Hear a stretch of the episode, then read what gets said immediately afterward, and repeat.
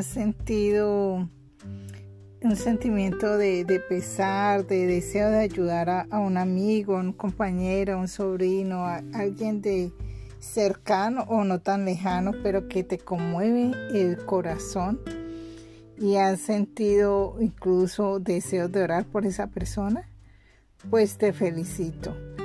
Esa se llama una oración de intercesión. Interceder es ponerse en el lugar del otro, orar por ese prójimo. Eh, quien intercede actúa como un nexo entre el hombre y Dios. Jesucristo es nuestro modelo de intercesor. Él lo hizo en el capítulo 17 de Juan. Realizó una de las oraciones que hizo Jesús, conocida como la oración del huerto y fue hecha por Jesús unos minutos antes de su muerte. Él oró por sus discípulos para que tuvieran gozo, para que fueran santificados, para, que, para que tuvieran esa, esa fuerza y el poder para llevar su palabra. Y oró para que fueran salvos. Teniendo como parámetro esto que el Señor nos enseñó, podemos nosotros también hacer oraciones poderosas para ayudar e interceder por la necesidad de otros. ¿Y cómo lo podemos hacer? En primer lugar, cuida a otros. Cuando oramos por otros, eh, la oración que hemos hecho los cuida, de, los protege.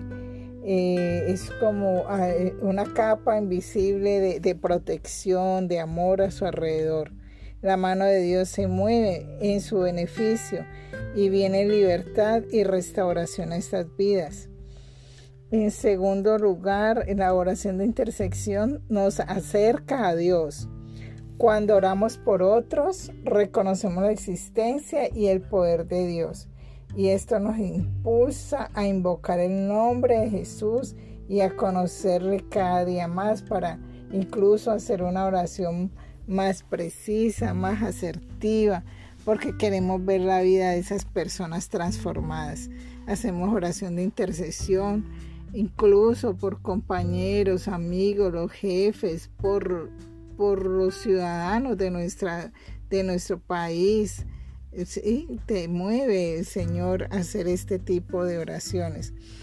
El hacer oraciones de intercesión nos hace generosos cuando oramos por otros, nos damos cuenta de la necesidad de otros, que no somos los únicos que pasamos por momentos difíciles y así nos volvemos solidarios, quitamos de nosotros el egoísmo, nos volvemos más sensibles y empezamos a ver a nuestro prójimo de una manera diferente. Y este tipo de oraciones nos da regalos invaluables.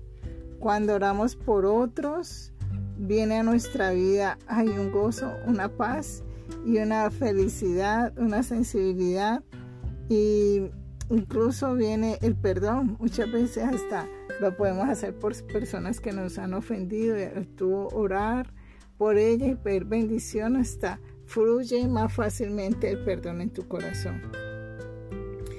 La oración, como conclusión, podemos decir que la oración intercesora puede salvar a alguien. No es una simple oración, es una oración constante y sincera que ayuda en los momentos difíciles. Se, se, usa mucho cuando van a operar a alguien, cuando alguien está pasando por una situación difícil.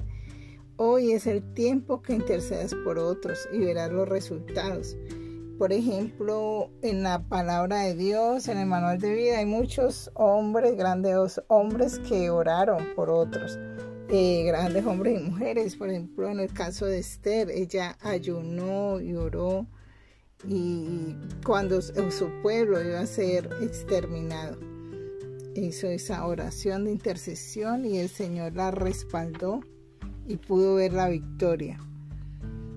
Eh, también podemos eh, dejar un, desafío para que mm, miremos la posibilidad de, de ver a nuestro alrededor personas que estén pasando por una situación difícil, tomar la petición de estas personas y orar por esa dificultad como si fuera tuya. Y verás cómo se despierta en ti el amor y la compasión. Y bueno, luego hacer seguimiento de la respuesta que Dios ha tenido a tu oración.